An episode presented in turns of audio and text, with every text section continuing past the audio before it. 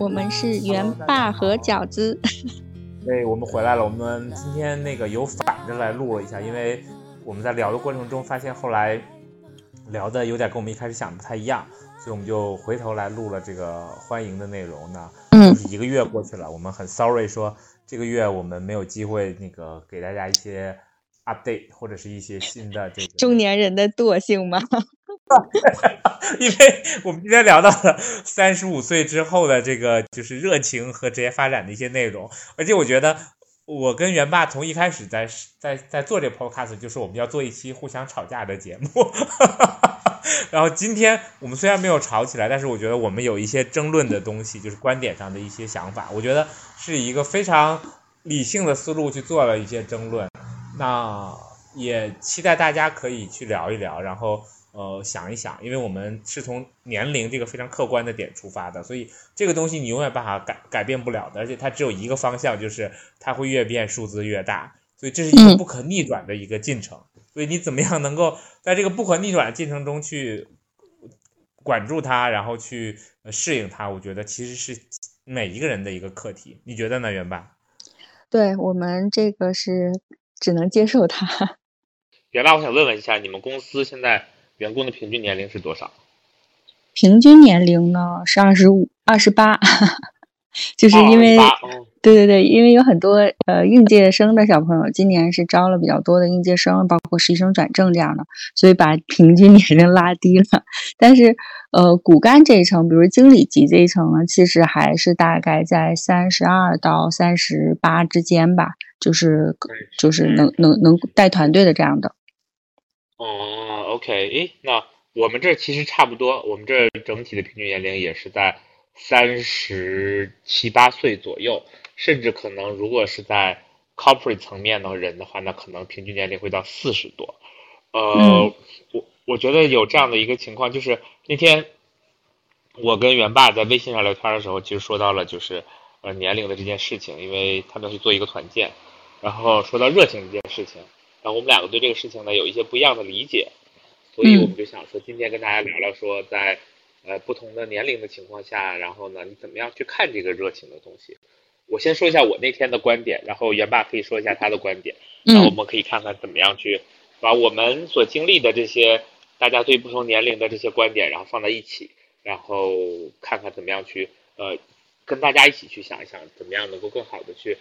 我觉得不一定是解决这个问题吧，就更多的可能是跟大家一起去想一想，探讨一下这个问题。呃，今天我的观点其实是说，嗯，针对于不同年龄的人，尤其是在三十五岁以后，因为为什么拿三十五岁来画这个界限呢？因为社会现在都是拿三十五岁画这条界限的。那非常 sadly 的，我们两个都已经这个越过这条线了。那用李宗盛那首歌就是越过山丘，然后才知道无人等候。所以我们越过这个山丘之后呢，就发现说，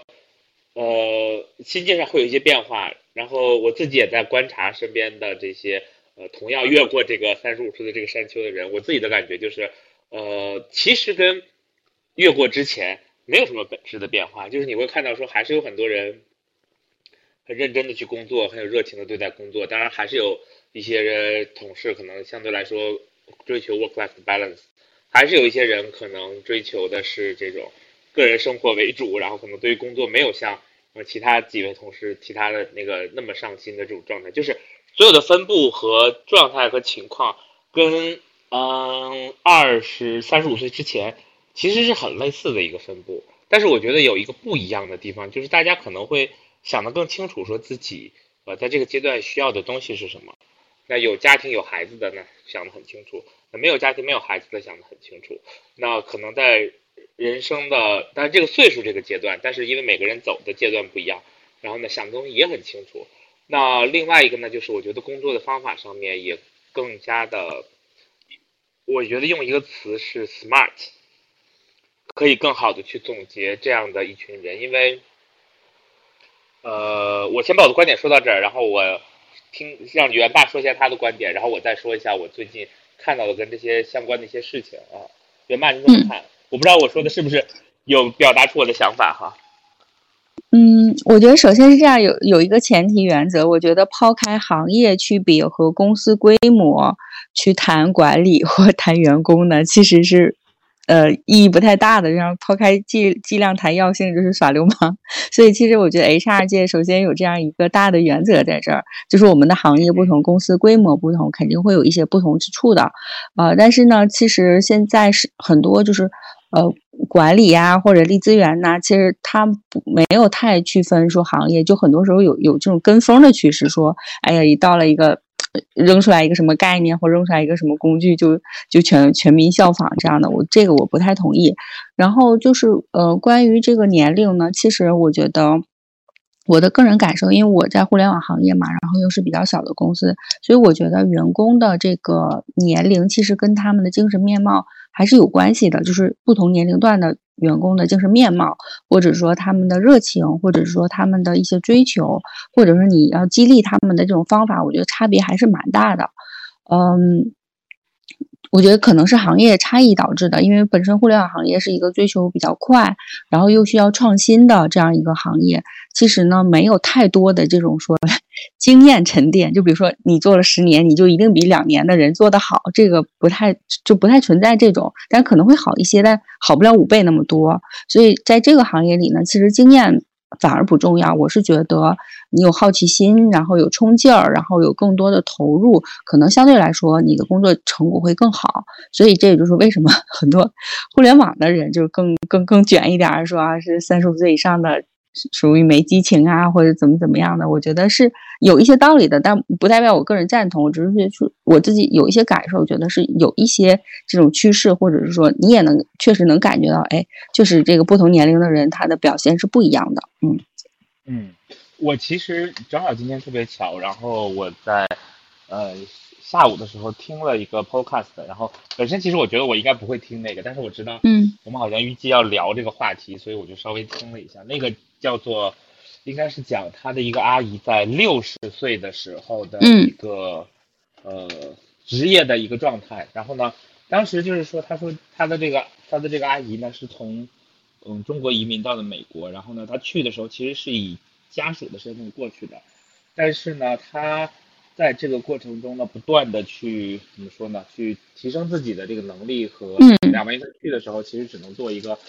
呃，可能教语言的人，然后但是呢，现在他在六十一岁的这个年纪，他被雇佣成为是一家非常专业的公司的这个数据分析员，是他自己说他的 title 是 senior 的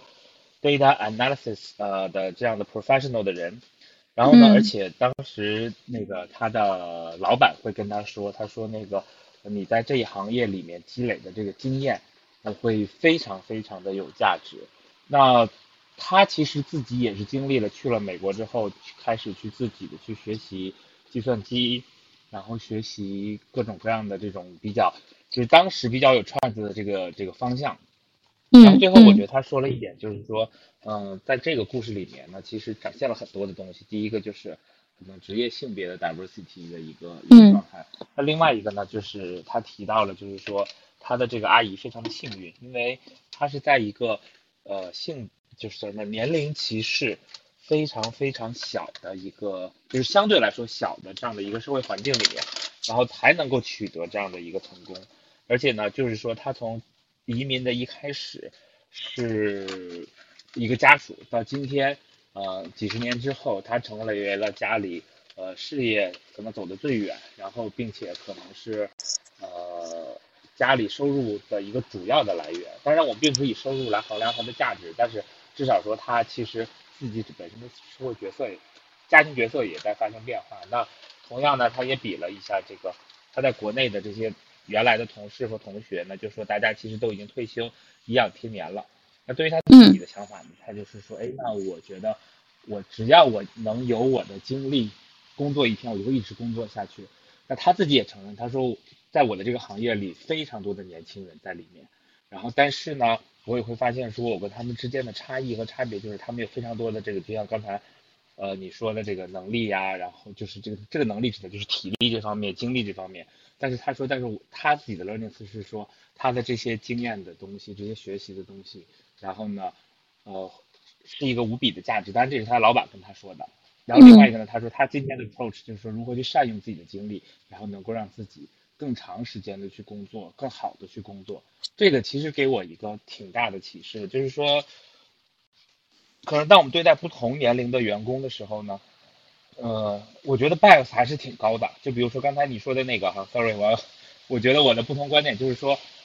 嗯，创新跟年轻这件事情，我觉得应该是没有什么关系的。就是呃，你只要想创新，你其实不同的年纪你都可以有创新。那呃，另外一个就是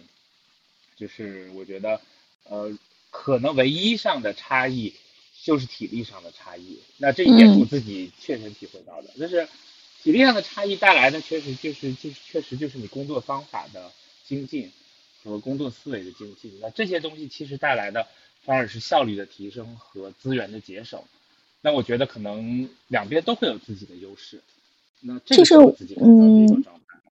这个地方就是我想说一点，就这个阿姨的这个案例，我特别相信她的真实性，我也能感受到。然后但我觉得，其实，在现实情况里面呢，其实这种案例不是特别多，尤其是在国内。为什么不是特别多呢？就是说，比如说他的这个环境可能非常适合这种我们叫 T 型，就是有这种 T 型人才的发展空间。他可以在一个领域做到专家。虽然我最后不是管理者，或者说不是高管，不带团队，但是我非常。呃呃，觉得很骄傲，我可以成为这个领域的专家。那其实这个员工本身他是有一个比较高的说对专业知识的这个认同，但实际上就是 我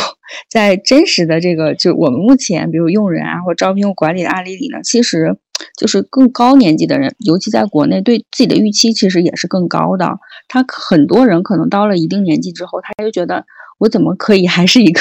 工程师？哪怕你是很资深的，或者是很有天赋的工程师，他也会觉得，哎，这个特可能在内卷的环境里会有一些不安或焦虑。然后说我到什么三十五岁，你都还没有坐上管理岗位，会怎么怎么样？可能就是自己心态上其实也会有一些不安，所以就会导致是说，无论是他内心的这个自我认同感，还是说外界的一些压力，会导致大家其实会三十五岁之后会有更多的。更多的变形，或者说很多人明明可能他真的是很可以成为一个非非常有天赋的专业人才或工程师啊，或研研究员呐，或这样的，但是可能也是限于这种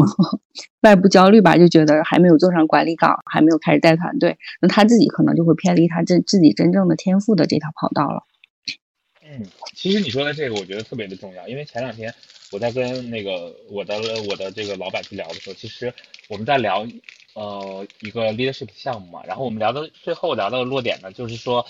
呃，leadership 项目的成功与否，其实并不在你这个项目里放了多少内容，当然这些内容一定很重要的，但是更重要的一定是在一开始的时候选择什么样的人来做 manager。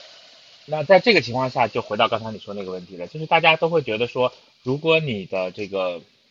就是在在你的专业方面做得很好的时候，然后呢，只要你到了一定的状态、一定的经验，并且有这样的机会的话，你就自然而然的去成为管理岗了。那这个其实就是我在说，其实我们对于呃个人的这个职业发展的这个整个的维度太单一了，就是单一到就是大家只只觉得说，呃，当当老板管人。这个就是我觉得就是非常官僚的这种思想。对对，就就是对现在就是大家对这件事情的认同感特别强，就是你导致是说，就是好像就是这个焦虑是怎么产生的？我觉得有有这方面的根源。嗯，我觉得这可能是我们一直以来文化的这个问题吧。就是你想想，从古至今，那个大家都希望你做的是人上人，就是大家更 value 的是说你能够去。呃做官儿，然后呢，当然就比如对啊，仕途嘛，就是就是中国传统文化会讲仕途，又说什么劳呃就是劳心者治人，劳力者治于人，就有这种 很多传统文化的宣扬。所以真正的那些，比如说匠人，或者是手艺人，或者是说专业的人士，其实没有得到特别高的社会地位，所以大家一直都觉得一定要当官儿才行。对，然后另外一个，就我们比如说鲤鱼跃龙门，那大家觉得你去当了官儿，你就越过了龙门，你就是对你就是另外一种生物了，你就已经是长出了这个犄角，然后长出了呃这个 什么，对，长出了不同不一样的状态，然后呢回到另外一个层次上面。我觉得这个跟很多历史方面的东西有很多很多的状态，但是我觉得嗯整体上有一些变化，就是我觉得社会的大趋势是这个样子的，但是我身边嗯不断的出现就是这种。呃，比如说有的人，我我我记得我在几年前的时候，当时我们在那个 team 里有两种不同的肉，两个肉的 level 是一模一样的，compensation package 所有东西都是一样的，但是一嗯个叫做 master，一个叫做 manager。嗯 manager 就你可以理解他就是管人嘛，那他就要管一场的 operation 啊，很辛苦的一件工作。master 呢，他就是做 coaching，因为他的能力已经到了一定的水平，所以他就是去 co 帮助这个 manager 去 coaching 整个 team 里嗯面的人，然后去帮助 team member 去成长。当时呢，我记得有一个 manager 离职了，然后呢，我们就把其中的一个 master 转到了去做 manager 的职位。嗯，效果怎么样？做了三个月之后就放弃了。他说我还是想要做回到 master 的状态，嗯，因为我觉得他觉得管人这件事情实在是太辛苦了，对并且他也发现说自己没有这个 stress 去把真正整个 team 管起来。因为我确实嗯。觉得说管人是件很辛苦的事情，然后所以呢，后来我就那一刻，其实那个时候我大概可能还不到三十五岁，在三十三十还不到三十岁的状态的时候，我就想说，哎，我说这个看来这个还有人不愿意去当官的，那这一点啊，其实是让人觉得挺不一样的一个一个一个感觉。但是后来我发现我身边的朋友，哪怕到了今天的这个年纪，然后我身边很多的朋友，他们都在说，比如说我有一个非常好的这个女生的朋友，那她呢，其实职业上也很成功，她现在是一家 IT 公司的最大的 PMO，但是呢，她其实就是一个 individual contributor。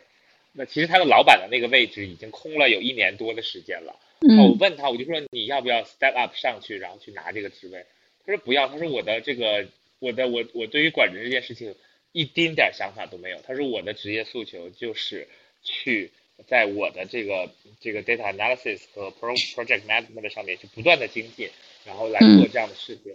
然后当时我就想说，哎，其实，在我们的身边是有这样的人的，就是他们嗯希望说那个、是这样的一种路径，只是说我们没有 create 一个大的一个环境，然后让他们的价值呈现出来，而他们就被怎么说？呃，就被主流的价值给 evaluate 没了，然后最后就成了一个刚才你说的那个状态。所以我觉得，首先我我我刚才说这么多，其实我我觉得我特别同意你说的，但是我我我想表达就是说，在我们身边这样的人其实不在少数，然后嗯很多很多人其实都希望说做一件很专业的事情啊。嗯，明白。对我其实之前就前就是呃之前就处理过一个一个 case 嘛，其实就是有一个员工，就是说因为他觉得没有 promotion 的机会，就吵着要离职。其实他是一个非常好的工程师，就是专业技术方面他是一个非常好的工程师，他就觉得他如果不 promotion 不不升成经理，那就没有职业发展。就是职业发展就到此为为止了。然后我就跟他聊，我说：“那你觉得你想象一下，如果你变成一个 manager，你想做什么呢？比如说你是一个技术团队 manager，他说啊，我就会把我不喜欢的工作给到 team member 去干，然后我就去钻研一些我喜欢的难题，就是可能更更更前端的技术。我说你这个 你这个对 manager 的定义可能是有一些误会，就是管理者并不是这样的。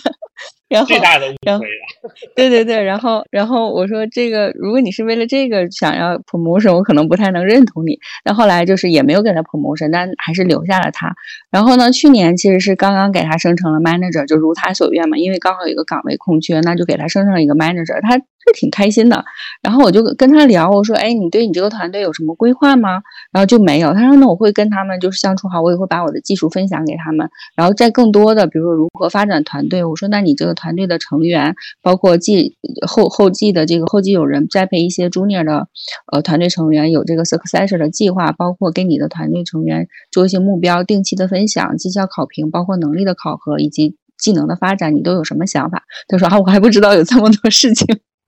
然后。然后就是是，反正升了 manager 以后是升职加薪嘛，开心倒是挺开心的，但完全不具备，就是说，就成为 manager 的这些基本的想法或者是说技能，其实是都没有的。但是他自己可能觉得是很骄傲的，但实际上从大的管理角度来讲是说，嗯，可能可能你管理两三个人还 OK，但是说你想操盘更大的盘子的话，其实我我觉得是说。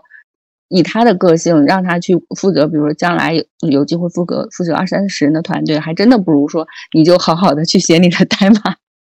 对，因为因为你刚才说的那个那个，他给你回答那个答案，就是 exactly 就是一个做怎么说一个做很好的专家的一个答案，就是他他后面我相信就会发现说他不愿意做的工作，别人也不愿意做。他如果他分下去之后，他的团队。可能也会非常的不开心，最后他可能没有办法管住所有的人，那反而不如有一个管理能力很好的 manager，知道大家每个人都喜欢做什么，然后去把他最喜欢做的那份工作分给他，然后让他可以非常专心致志的去做这件事，因为他自己会感受到说，当他做 manager 之后，他需要花非常多的时间在他的团队成员上面，如果他想管好这个团队的话，那在这种情况下，他反而失掉了很多时间。去真正做他想研究的这个事情，所以这个其实就是他对 manager 这个角色的理解的一个巨大巨大的这个失误，呃，巨大巨大的错误吧？我觉得不是，不是，不是失误啊。那对，所以，我我觉得就是比如说，如果是说 HR 能在这个里面做什么，我觉得本身是说在企业的这个文化里，包括职业发展规划里面。包括就是这些这些文化的宣导里面，其实还是可以多做一些事情的，就让大家理解是说你选择你适合的岗位，但不是说你就不能去做 manager，但是说选择最能用到你长板的地方，我觉得其实无论是从薪酬啊，或者是你的工作满意度啊，或者说你的工作效率或工作产出来讲，我觉得都是双赢的一 一件事情。对，然后另外一个我觉得还有从绩效管理上面，因为我经历的不同的公司里面，如果你会发现，说他在他的绩效管理上面对 manager 的 management 的这些行为，如果有一个很好的衡量的话，那大家其实在选择 manager 的时候也会 follow 这个内容去走。但如果完全是以这个我的产出、我的业绩为导向的这样的公司，其实你会发现说他在里面的管理就会有一些可能非常挑战性的东西，因为当他去选 manager 的时候，他就会以绩效为主。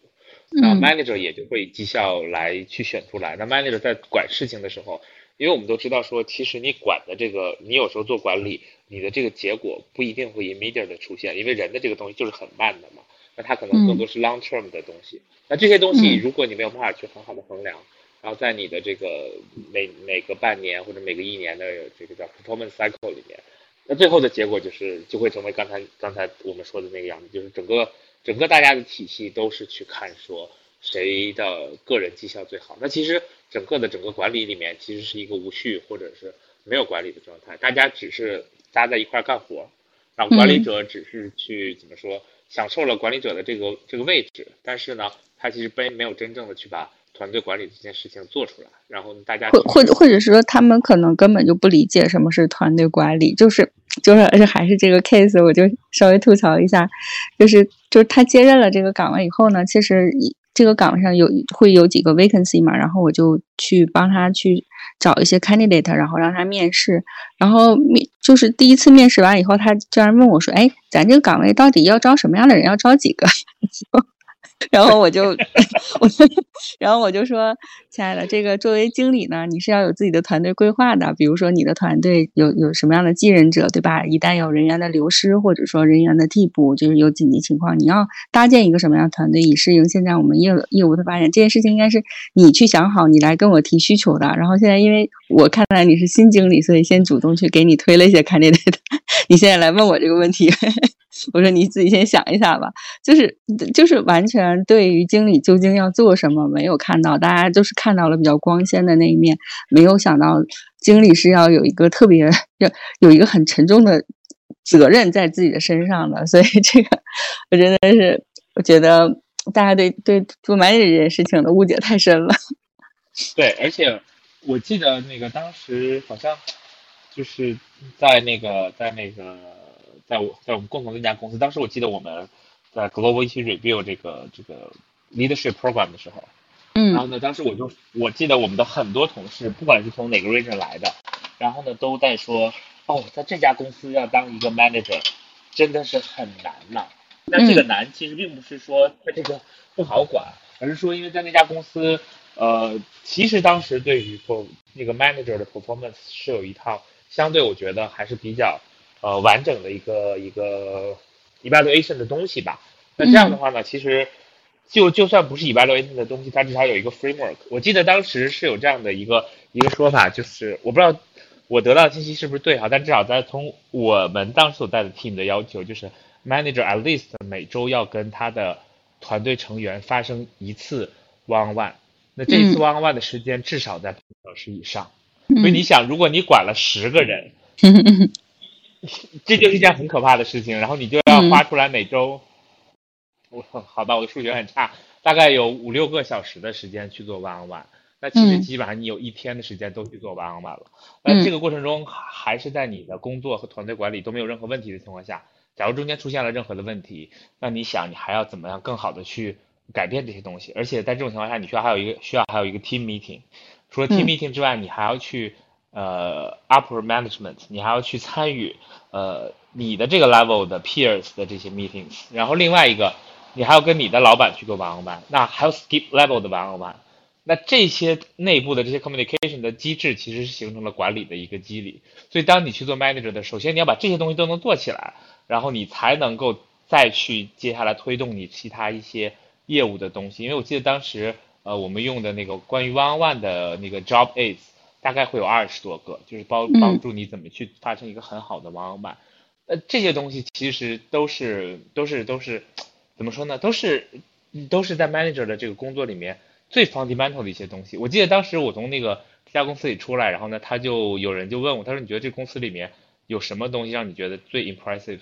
我记得那个时候我给的答案就是 on one，因为嗯我清晰的记得我在里面发生的，基本上在我的 team 里的每一个 one on one 和我的老板给我的每一个 one on one 都非常的 structure，然后我也看到它的这个价值和意义，所以今天我在现在的工作里面，然后呢，有的时候我的老板已经不会跟我约 one on one 了，但是我都会每周主动的去跟他约一个 one on one，然后这样呢，就是保证这种有机的这种沟通的存在和发生，所以我觉得这个就是说，当你去做一个管理岗的时候，你要想到的一些变化和想到的一些呃不一样的这个地方啊，或者做的事情的内容和维度就完全不一样了，可能你就真的是放弃了去成为一个专家的机会啊。对我，我觉得以我个人的性格来讲，其实我更 prefer 做一个专家。然后就是你与其做一个很一般的经理，不如做一个比较优秀的专家型的人才。其实我觉得 finally 就是可能啊，我觉得当然现在其实我也承认，其实很多公司在薪酬或岗位设计方面确实给予专家的尊重，或者是说薪酬的就是这种侧重没有很多。我觉得这也是我们 HR 没有做好的一个一个点吧。但是我觉得长期来看，如果未来大家越来越专，就是说重视这种专业型的人才的话，那无论是从薪酬设计啊、岗位设置啊，或者说职业发展呐、甚至说培训呐、包括一些比如说 mentor 啊，或者说 master 的，你像你这种这种项目，或者说新角色的设置，我觉得其实都是可以让这些专业性的人才找到自己更好的这个职业规划的。嗯，而且另外一个，我觉得可能也是因为，就哪怕我们以互联网行业来说，也是嗯因为里面我们对专家的定义和这个整个薪酬的，因为互联网的这个行业改变了这个叫什么呀？改变了这个这个这个这个，就是整个的这个薪酬的一个状态，就是所以说，呃我其实觉得在互联网里面，我们最主要的人群是 engineer，但是我自己有的时候在想说，是不是每一个 engineer 我们都觉得他是一个专家的岗位？其实从某些角度来说，今天在这样的一个状态下，engineer 其实我觉得他做专家的岗位，一定是他在某个领某个他自己的 expertise 上面做出了一些特别的东西之后，他才是专家的岗位。那其他的一些状态，我觉得他还是去在做执行的状态。只是因为这个行业的红利带给了他，然后使得他在这个阶段在社会上有了更多的 recognition 的这样的一个状态。我不知道我的理解对不对哈，因为你可能跟他走得更近一些，我觉得你可能有更多的发言权啊。就我觉得，优秀的工程师其实还确实是少数。的嘛，其实大部分工程师，你说他们有的时候是码农嘛？当然没有任何鄙视的意思。其实本身还是说，嗯，怎么说呢？就确实是说偏执型的东西更多一。一点，但是说有更深度思考的这种工程师，或者说可能真的是有更有天赋的这种工程师，那它的结构性啊，或者架构性啊，它本身就是开发的这些东西的可扩展性，可能就确实是会更高。那可能将来就可以成为这种架构师，或者是资深工程师，或者说整个这个叫我们什么中台后台的这种大的负责人，其实都是有机会的。然后，但是确实是说，本身这个这个这个，我觉得。就工程师这个行业，确实还是需真的还是需要有一些天赋的，然后有需要有一些钻研精神。所以在这个里面呢，一方面我觉得对于 HR 来讲是说，他的技术究竟有多好，你你在面试的时候很难看出来。就是很多时候是说，哎，感觉做过什么什么项目，有什么什么经验，就是大概就是觉得说，嗯，他能胜任胜任这个岗位。但是究竟他是不是一个特别有天赋的或有潜力的工程师，其实有的时候是很难看出来的。所以这个也导致了是说，很多人没有办法被正确的评估，或者说没有办法拿到一个特别符合他这个这个这个呃能力的这样一个 package。那可能大家都是那种你你懂的，就是按照格子来嘛，就是大概你有几年经验，什么就是做过什么项目，然后可能给你找一个合适的格子塞进去。那可能你那些特别的天赋很难说一下子展示出来。嗯，而且。我我自己的感觉就是那个我怎么说呢？就是我觉得今天就是呃，HR 主要做的事情其实就是去帮助这个团队去更好的衡量人。那在衡量人的这个角度以前，我们都看到这个一个人的怎么说就是嗯，业务产出就是衡量他的唯一标准。嗯，这也就是我我前面一直就是在跟我我这边的 manager 在说的，就是我觉得说除了你要看这个业务产出的标准之后，你一定要在这个团队里设置不同的价值观。就是你业务做得很好，你是一个，of course，你是一个一个一个很好的 contributor。但是如果你能够，比如说啊，在 long term 的方面，在团队的方面，然后在日常的一些可能工作改善的方面，都能够有一些 contribution 的话，那这些东西其实也应该被 recognize 到，然后也应该被发挥出来。然后这种情况下，可能这个团队也会变得更加的健康。那大家呢，对于整个就是一个团队里面，这个被 recognize 到价值观也会更加的 diverse。那这个其实我觉得是有些机会可以去通过 HR 啊，或者是通过管理者去进行改善和改进，并且最终获得提升的。嗯，刚才你说的那一点，其实我还想到另外一个，就是说。我互联网走了这么多年，其实因为它有红利的机会，所以它在精细化管理的角度，我觉得其实是有机会去提升的。就是，嗯，刚才你说了一个特别重要的点，就是我没有办法去衡量一个呃工程师的好坏。我更愿意去问的问题是说，我们是没有办法，还是我们其实一直没有在如何去衡量一个好的工程师这个上面花一些心思，然后做一些事情，让它变得可衡量。嗯。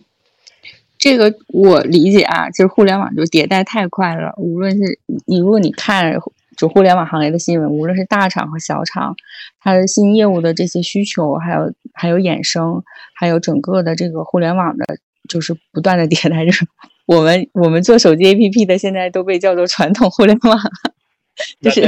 就是它衍生的太快了。对对对，导致以前还有古典互联网的，对对对，就 古典的，然后传统的，这，导致是说你我们在短短的十来年就跑出了什么古典的、传统的，这什么一点零、二点零的，这真的是没有时间。我觉得是，其实大家不舍得花时间停下来去说，我经把管理去经济化一下，基本上就是 用用一个朋友的话说，就是。就裤子都没提好就开始往前跑，就一边跑一边提裤子，你很难受。我再选一个什么什么款式啊，然后再把腰带扎好，基本上好像从来都没有进入过那种状态。我同意，我同意你说，而且我觉得也是因为生生存的原因嘛，就是我现在首先先要保住我不光屁股，能出门。嗯然后呢，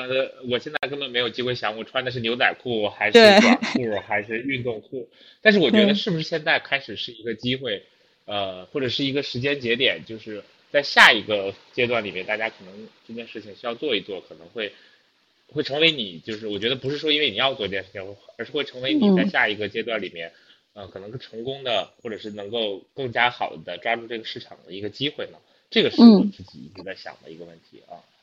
嗯对，就是嗯，比如说，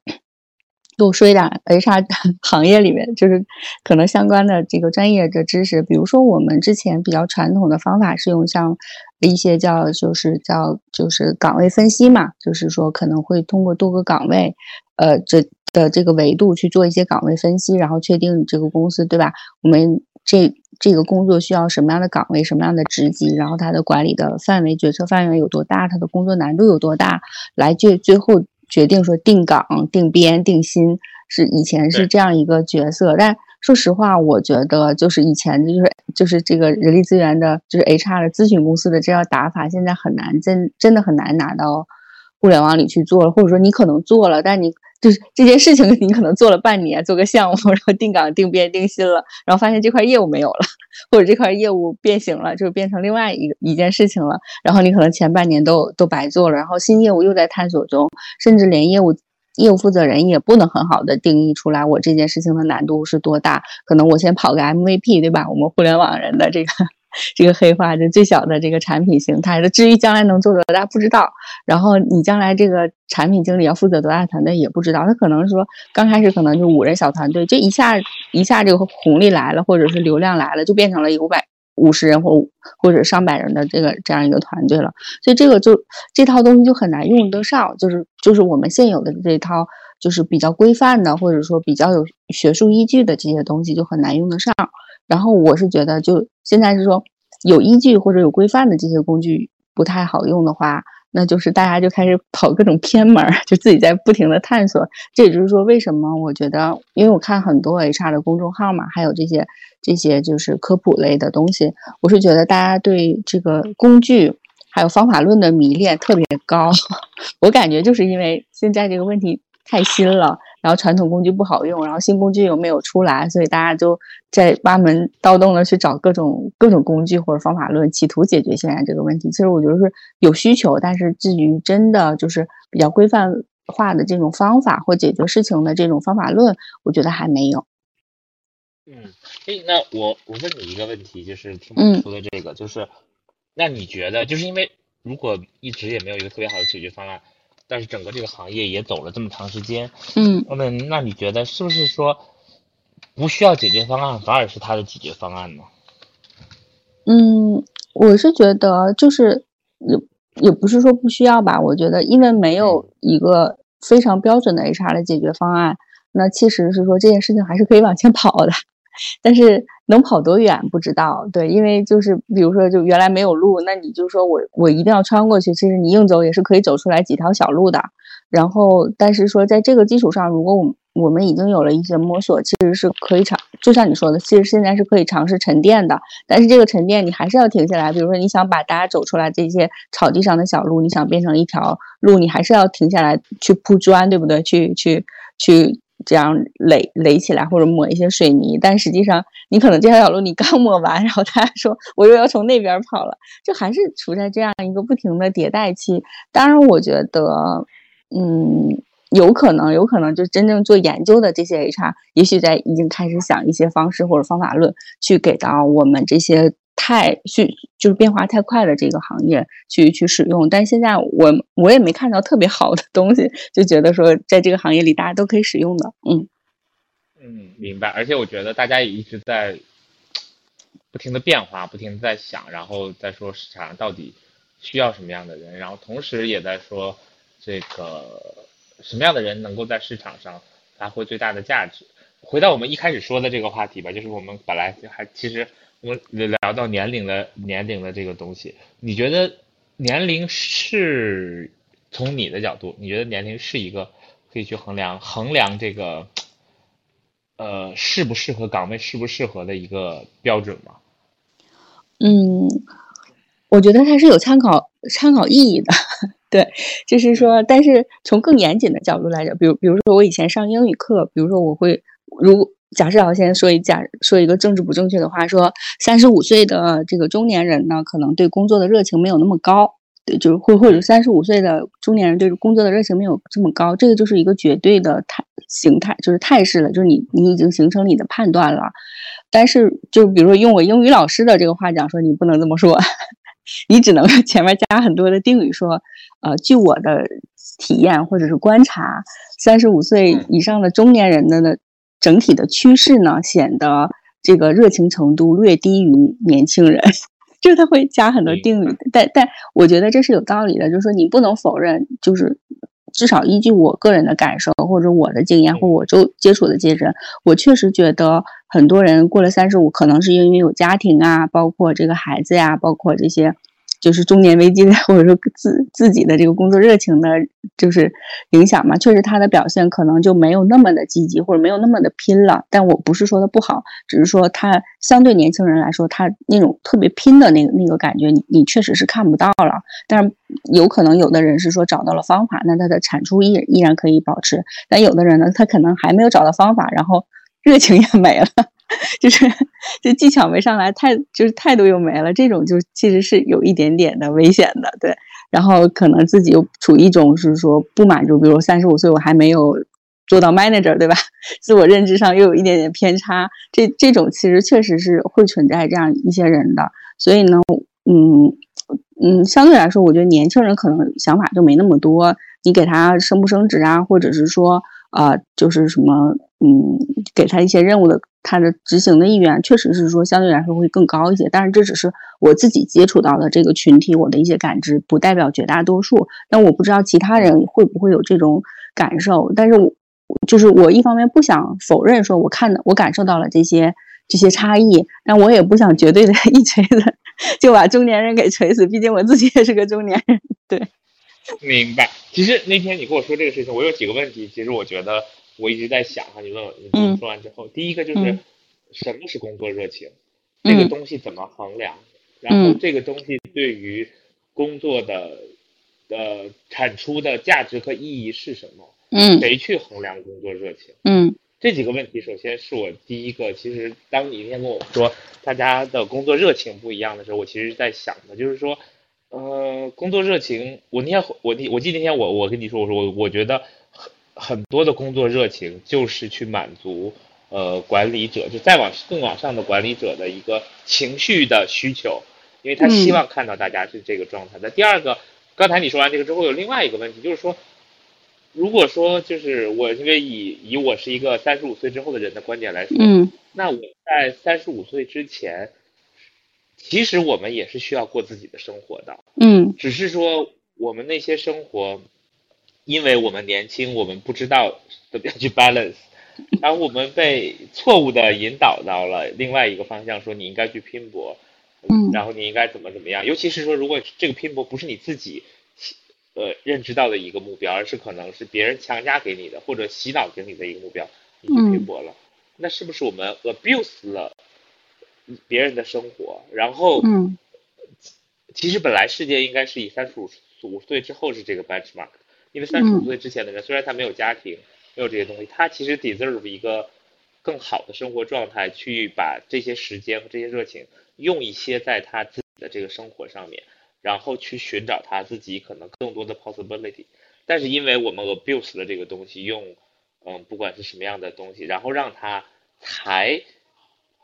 把这些东西都没有办法，或者他没有选择的，或者可能是呃被洗脑式的把这些东西都用到了我们的公司或者行业希望他用到的这个地方。当然，肯定我相信有一些有一些年轻人肯定他就是很很早的知道了自己想要做什么，然后完全投入去做。那这个不在这个 scenario 里面。那我们谈谈论的可能就是不太知道，但是因为被洗脑之后，然后觉得说我应该去奋斗这样的一个状态，所以。这个其实是我在想的，然后另外回到一个内容，就是说今天我们看很多越来越佛的九零后，那我觉得也是因为说，是不是因为他们更自知、更清楚，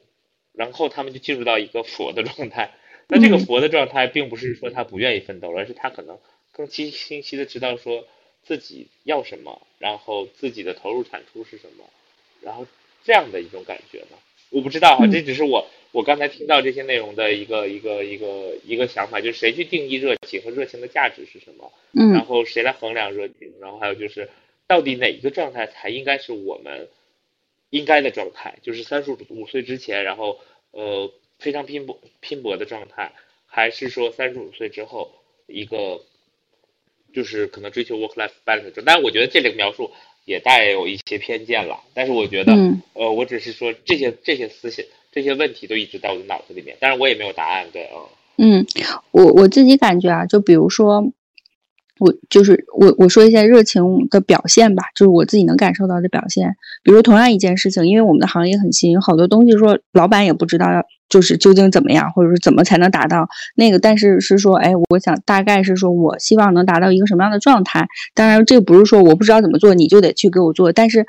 我们是希望你能付出一些精力去研究它，或者说尝试不同的可能性，然后告诉我一个说行还是不行，或者说我最大达不到那个程度，但我可以做到什么程度？这个有很多是说没有先前经验可以界定的。在这种情况下，其实热情是很重要的。比如说，假设我给了两个人呢，A 呢就是说他可能是说呃经验没有那么多，但是呢。他，你给了他一个星期的时间，然后他会去问很多人，然后去查很多行业资料，然后去甚至说找一些前辈，或者说问公司内部的同事，然后就是做了可能十几种方案，说哎，不同的方案的利弊是什么呢？这过程他可能自己也是一个学习的过程。那 B 呢？假设是说他是有一些经验，他的经验更丰富，然后可能也是说更怎么说呢？就是。更追求 work life balance 吧，那他就说我就每天我就花八个小时去看这件事情，那八个小时之外我可能就就不看了，或者说我就就是肯定是在工作时间，那我不会花很多时间去做一些调研性的工作或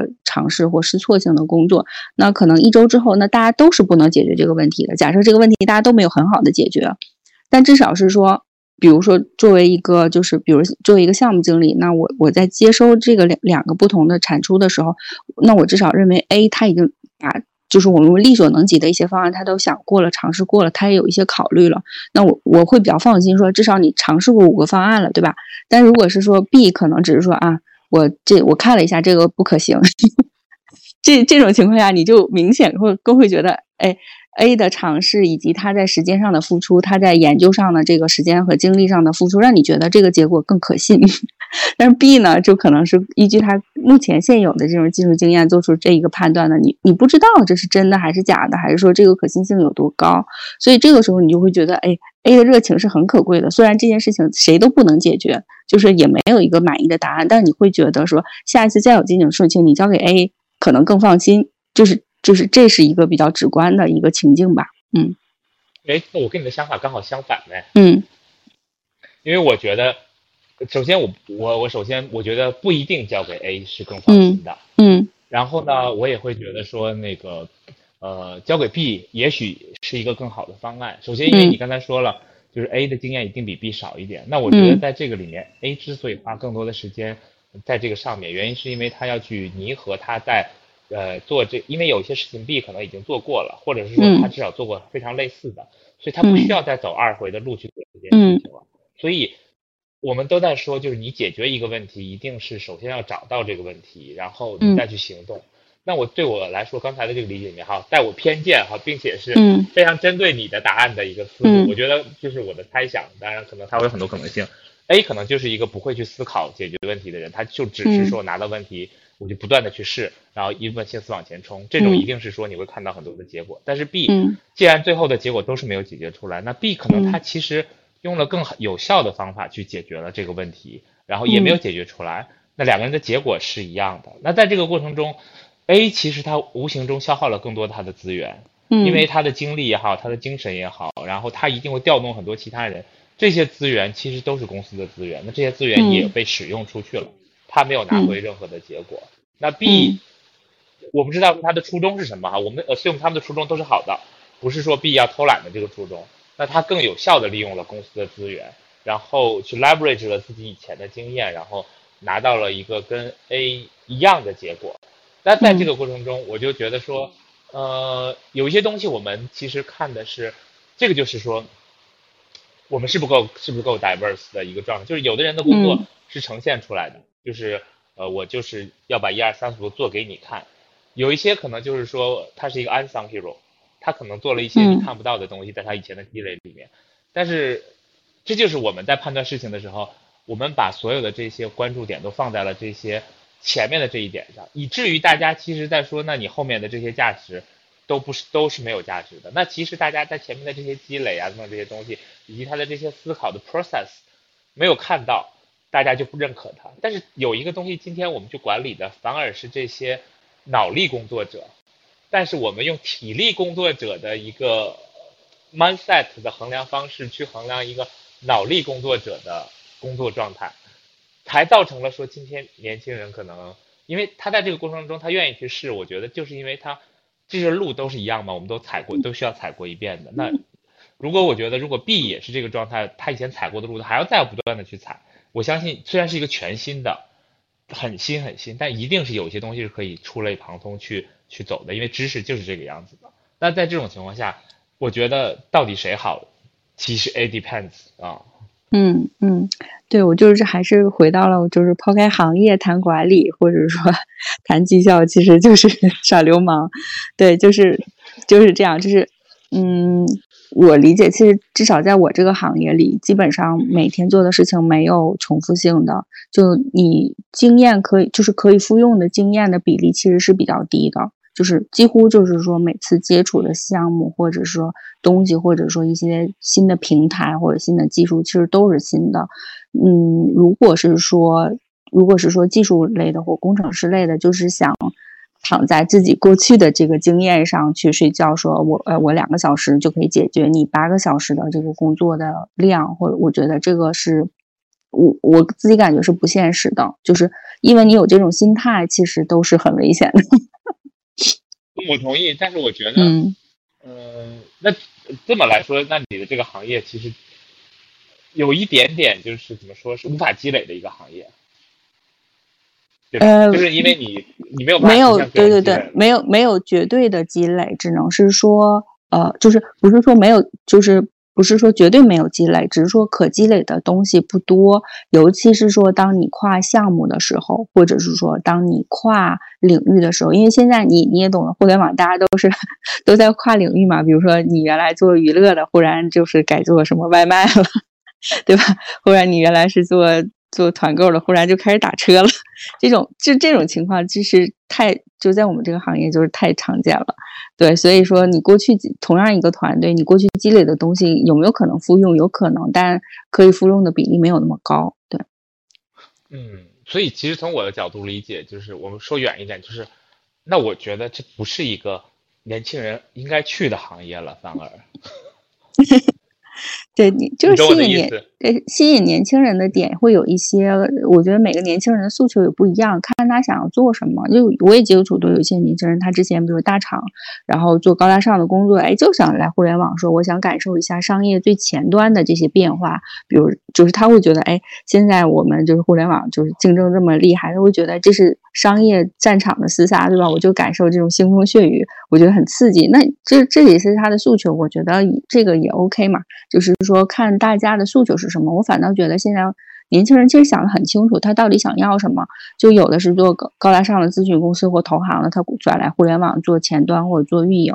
这些其实都是有的，是他自己想清楚了要做什么。但一旦他想清楚做什么，他的投入度就会特别的高。我倒不是说欺负年轻人，说觉得他们应该加班啊或者怎么怎么，但是因为他们本身是抱着学习或感受的这个心情来的，他会主动的去去像海绵那样就是吸收各种东西，所以他的产出其实还是蛮高的。嗯，你这个自相矛盾了。嗯嗯，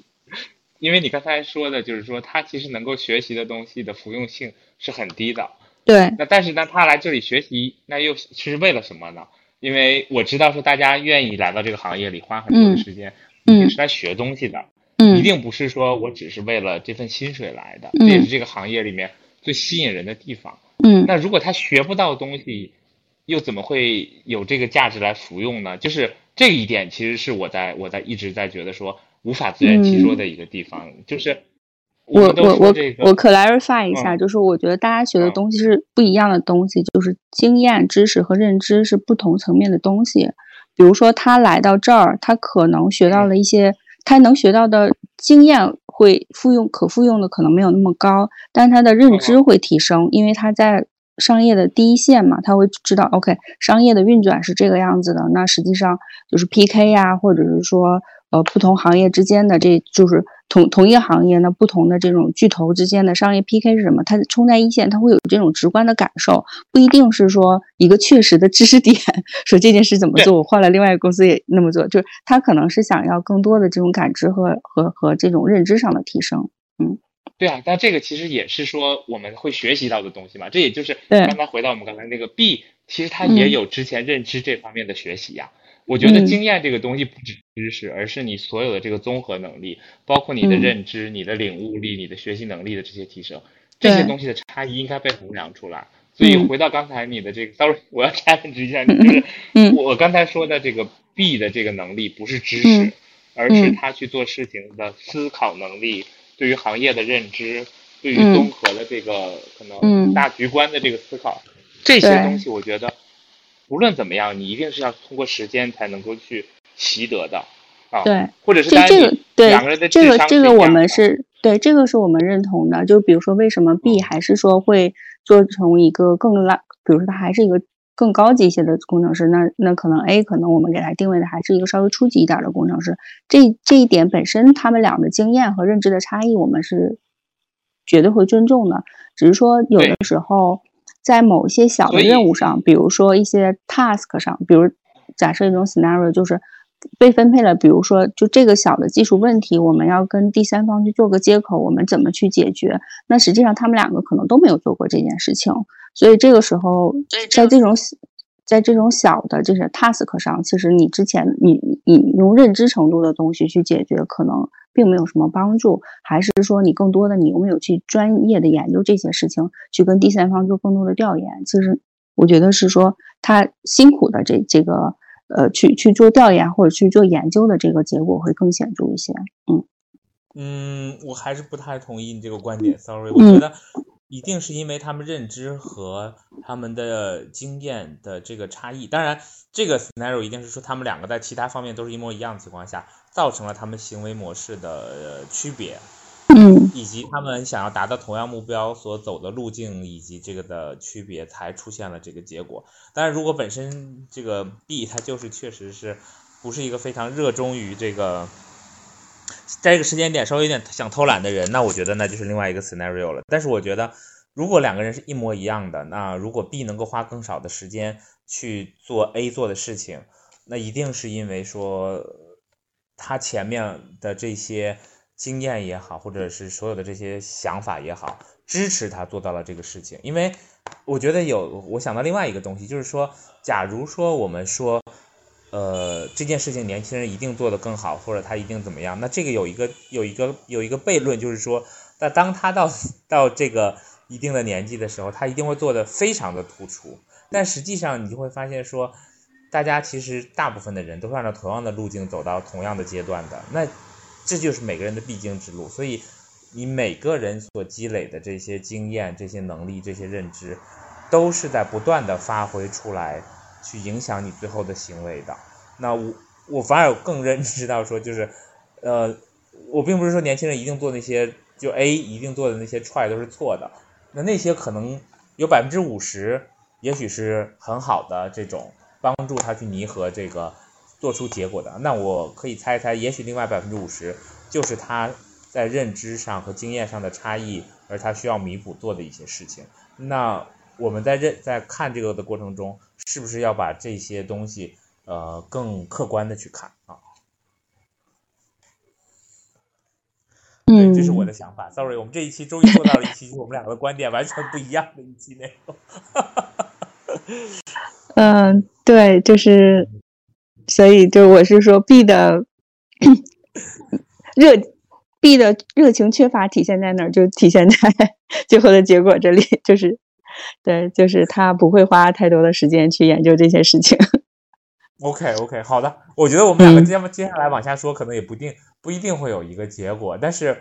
我我觉得我们两个今天会有去讨论。本来我们还想往更远的地方去聊，但是我觉得好像时间上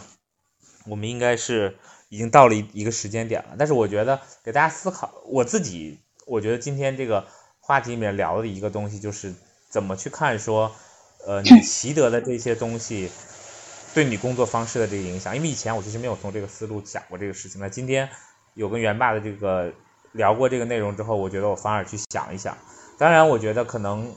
我自己的想法也说，可能每个人花十年和二十年所习得的东西是不一样的。那这些不一样，可能就会造成说你在未来的阶段里面的工作方式和工作模式不一样。这个就回到了刚才元爸，我特别赞同一点，就是说，因为你的行业不一样，以至于你的工作状态和工作模式，以及你最后 shape 出来的状态，就会有巨大的差异。那因为这些差异的存在，可能就会形成今天，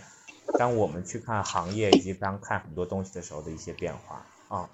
嗯，对，我觉得一方面确实是说跨行业会有一个巨大的差异，一方面本身说在同一个行业里，因为现在知识迭代也会非常快嘛，所以我觉得确实是说我们中年人应该 奋进起来，就是说不能躺在自己的经验上，觉得哎，我我很我有二十年的经验，然后我很资深，那我就可以不再去去去提升自己的认知或去迭代自己了。我觉得这也确实是一个很危险的事情。嗯，而且另外一个，我觉得，嗯，就是，呃，我自己看到身边目前我身边的中年人，还都是，就是可能都是蛮愿意去提升自己的。就是我发现很多人都是到了这个年纪，比如说像你呀，然后还有像可能我认识的另外一些朋友，都是到了这个年纪之后，反而更愿意去提升自己。我觉得有一个这些这些朋友这么做的原因，就是因为他更知道自己自己对什么东西感兴趣。然后也更觉得说自己需要做什么，然后呢，更明白自己做什么可能更有更有这个优势，所以他会更愿意去呃把自己往这个方向去推，然后呢，更并且也知道自己的 limitation 啊等等这些内容，然后所以他会更好的去管理自己的一个 career，然后往前去走。所以回到我一开始说的那个点，就是三十五之前和三十五之后，其实整个的分布是一样的。那只是说，有的时候我不知道说是不是因为田忌赛马的原因哈，就是我们可能有各种各样的尺子去衡量吧，衡量出来了这样的一个结果。因为我我自己在呃看到的这些我身边的例子，都其实是没有证明说三十五岁之后是一件不好的。当然，这个这个这个一定是有这个一个趋势是看出来，肯定是有这个状态。我同意你刚才说的，但是我在想说，怎么样能够。把这个年龄的这个这个这个，我觉得算是歧视吧，呃，抵消掉。我觉得很重要的一个原因是，好的，我我其实不知道我这段在讲什么，但是我只是觉得说，呃，应该给大家和不同的这个方向更多的机会，然后呢，可以让他大家真正的做到一些自己想做的事情啊。明白，对，就是就当然我我肯定也是坚决的站在，呃，就是。不做任何年龄歧视啊，或者说不对任何就是人群产生这样偏见的这样一个非常就是观念正确的这样一个立场上，只是说有的时候我们在现实的生活中会接触到不同的人或者不同的 case，尤其是在当你处理的时候，那你就其实就你难免就会说，因为你日常处理的这些事情，或者说。认认识到这些人那，可能会对你最后的你的认知会产生一些偏差或者是影响。那其实我们拿出来这件事情讨论，也就是说说不断的在校正自己，就把自己从日常的这些接触或者说哎时时常产生的这些小偏差里给揪出来呢，能够校准自己的认知，这也是我们讨论的意义。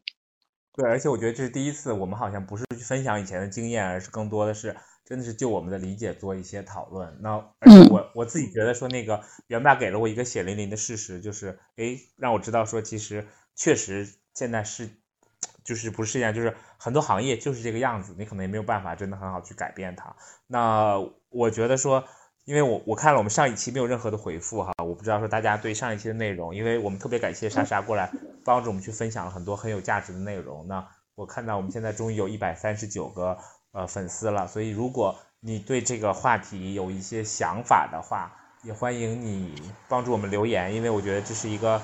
很好的可以去让大家呃畅所欲言的一个内容。因为不论你是在三十五岁之前，还是在三十五岁之后，你一定都会面临这个思考。而且我觉得，如果你不是 HR 的话，你可能还不会想这么多。如果你，我相信听我们的这个 Podcast 大部分的呃朋友都是 HR，那你可能会想很多这样的话题。那我们也希望说大家能够把你的这个想法留在我们的这个留言板里面，然后呃，我们可以有一些想法和互动。当然，这也是我们第一次可能聊了一个相对来说比较没有答案也没有 solution 的一个一个主题，然后还挺还挺严肃的，而且稍微有一点点我觉得形而上了。但是我不知道说大家是不是喜欢这样的内容。然后我当然我我自己认为我们两个的观点都还是非常非常片面的。所以期待大家能够有更多的信息给我们。对，是的，欢迎大家留言。然后，如果是说自己确实在日常工作中，比如像我这种经常遭受一些冲击，或者说觉得自己哎会不会产生一些偏差或偏见，那也欢迎留言或参与我们的节目。然后这样我们不辩不明嘛，就是大家讨论了以后，哎，自己的这个小小偏差可能就被纠正过来了。对，我觉得是的，我们两个也在互相一直在纠正，然后也知道说怎么样更好的。我觉得经常就是有这样的呃朋友可以跟你一起聊一聊，其实真的会给你很大的帮助。这就是有时候我任何的想法，我都是第一个会说，哎，问问元爸的一些思路和想法。那期待我们的 Podcast 也能够成为这样的一个你的朋友，然后那个帮助。给你一些想法和我们自己的这些想法互相碰撞一下。那今天我们的时间就到这里了，然后不好意思，我们又变成了月播的节目，我们未来会更努力的、更多的去更新的啊。好的，我们 六月见，六月见，对啊，好，谢谢大家，六月见，拜拜。拜拜。